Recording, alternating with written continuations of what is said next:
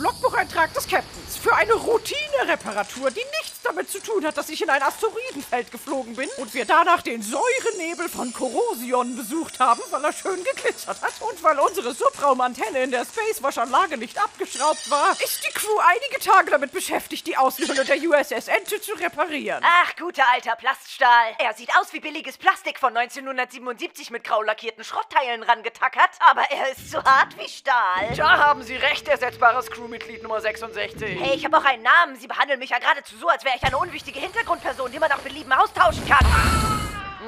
Gute Arbeit, ersetzbares Crewmitglied Nummer 67. Danke, Sir. Ersetzbares Crewmitglied Nummer 142. Wie sieht's aus mit dem Hüllenbruch auf Deck 5? Bitte melden, ersetzbares Crewmitglied Nummer 142. Na, machen Sie eine Kaffeepause in einem der unbenutzten Frachträume.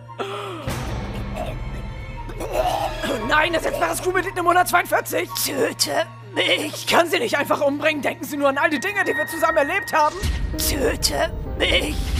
Ha, dachte eigentlich, wir hätten mehr zusammen erlebt. Hans Rudi, haben Sie das etwa verbrochen? Ich hätte ahnen sollen, dass Sie nichts Gutes im Schilde führen seit dem Tag, als mein neptunischer Goldfisch verschwunden ist, als Sie mit ihm allein waren. Und der Captain meinte, er sei nur weggelaufen. Ich werde diese Brutstätte zerstören. Oh Scheiße, ich verliere die Kontrolle. Oh Scheiße, ich treibe von der Außenhülle weg. Oh Scheiße, Sandra Bullock. Äh, Wo bin ich? Sauerstoff zu niedrig. Aber ich muss zurück, ich muss sie warnen. Ah! Ah!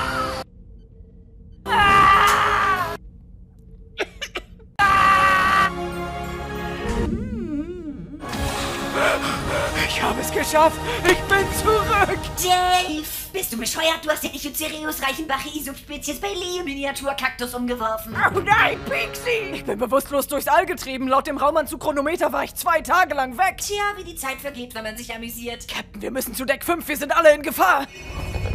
Was zum Orion? Hier ist es super dunkel. Ich sehe überhaupt nichts. Mach das Licht an.